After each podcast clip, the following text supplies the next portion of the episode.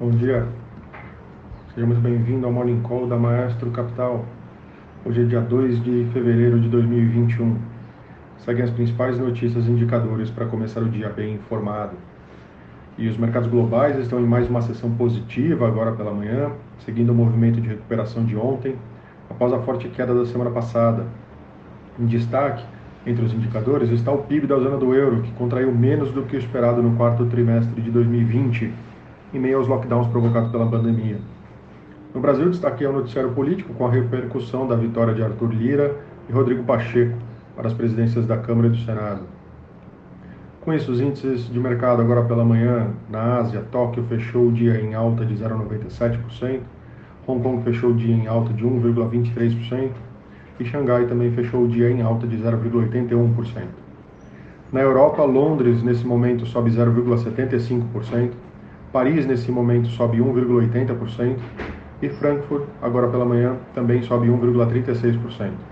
Nas Américas, os futuros de Dow Jones estão subindo 0,89%, os futuros de S&P 500 também sobem 0,96% e os futuros de Nasdaq sobem 0,94% agora pela manhã.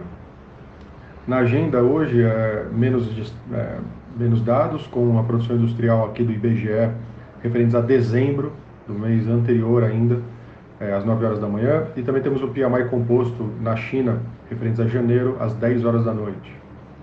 No destaque internacional, é, há esperança aí de que a União Europeia receba mais suprimentos de vacinas após semanas de atraso e desavenças com fabricantes. Os maiores ganhos na Europa são do setor automotivo, que tem altas de 2,5%. O PIB da zona do euro caiu 6,8% em 2020, após queda de 0,7% neste último trimestre, no quarto, com o resultado do impacto da segunda onda da pandemia do Covid-19.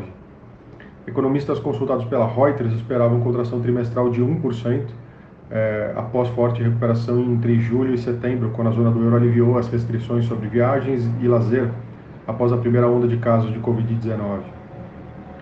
Falando nas Américas, ontem o presidente americano Joe Biden e senadores republicanos se reuniram para discutir o pacote de estímulo fiscal em encontro que foi considerado aí produtivo por ambos os lados. Na Ásia, é, especificamente na China, uma injeção de liquidez pelo Banco Central aliviou as preocupações com condições apertadas, enquanto a queda nos casos de infecções por coronavírus também ajudou o sentimento. As taxas monetárias de curto prazo da China caíram para mínima de duas semanas, conforme começaram a diminuir os sinais aí de tensão de liquidez nos mercados monetários interbancários.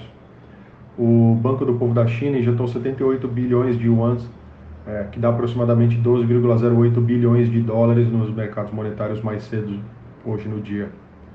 No destaque local, né, nas eleições para a presidência da Casa do Congresso, que ocorreram na segunda, dia 1 venceram Arthur Lira, do PP de Alagoas, como presidente da Câmara, e Rodrigo Pacheco, do Democratas de Minas Gerais, como presidente do Senado.